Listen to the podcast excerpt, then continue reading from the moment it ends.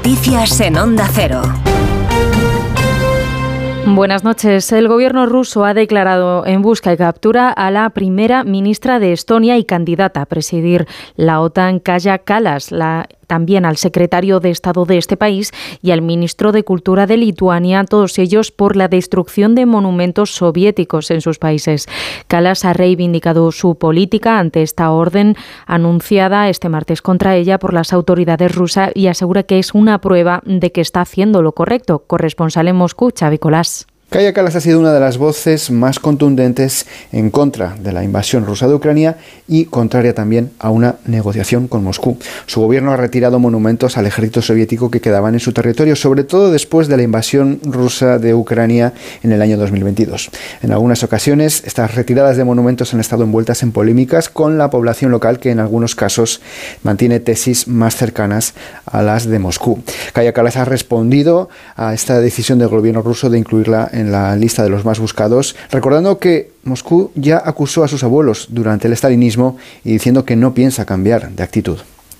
La Asociación Unificada de Guardias Civiles ha solicitado al ministro del Interior la celebración urgente de un pleno extraordinario del Consejo de la Guardia Civil para abordar la falta de medios para luchar contra el narcotráfico. Un informe del propio departamento desvela que al menos desde el año 2022 se está pidiendo la renovación del material de las lanchas contra el narcotráfico. El fiscal general del Estado, Álvaro García Ortiz, confirmaba en más de uno que Interior no les comunicó el fin en 2022 de la unidad de élite de la Guardia Civil para luchar contra el narcotráfico en el estrecho. Eva Llamazares. También insiste en la necesidad de una reforma que permita investigar estas causas actualmente en juzgados pequeños y atascados en la Audiencia Nacional para abordar mejor las peculiaridades de la nueva criminalidad organizada que es transnacional y emplea toda la tecnología a su alcance. Sobre Puigdemont García Ortiz se defiende el gobierno no mete mano y es una insidia decir que él modificó el criterio del ponente. Además, se desmarca del informe definitivo. La teniente fiscal es absolutamente libre. Absolutamente libre. y eso es lo más importante de determinar un criterio en el caso de una discrepancia. El fiscal general del Estado entiendo que tendrá su propio criterio aunque no lo manifieste. ¿no? Siempre hay un criterio previo.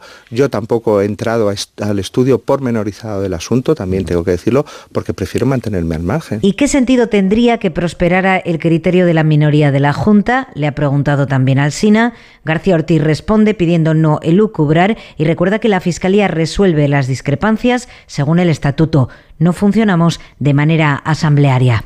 La ministra de Juventud, Sira Rego, ha puesto de manifiesto que la protección de los menores en Internet no debe ceñirse solo al desarrollo de regulación específica, sino que debe partir de consensos sociales. Lo ha dicho en la clausura de la jornada de presentación de una declaración para proteger a menores en el ámbito digital que ha tenido lugar en el Congreso. Francisco Paniagua. Se trata de garantizar seguridad y certeza de que los menores no van a ver contenidos dañinos en Internet y en redes sociales, ha dicho la ministra de Juventud e Infancia, Sira Riego, en esta jornada de debate en la que el presidente de la Asociación Europea para la Transición Digital, Ricardo Rodríguez, ha ido incluso más allá. Para garantizar precisamente esto, una seguridad y una certeza para nuestros niños y nuestras niñas. Que sean no solo responsables desde el punto de vista de las sanciones económicas, de las multas que vienen aparejadas por la ley de, de servicios digitales, sino que haya responsabilidades personales, civiles y penales. La directora de la Agencia Española de Protección de Datos, Mar España, ha señalado por su parte que no concibe que ningún partido pueda ponerse a un clamor de las familias frente a contenidos porno o de violencia en Internet al que pueden acceder los menores.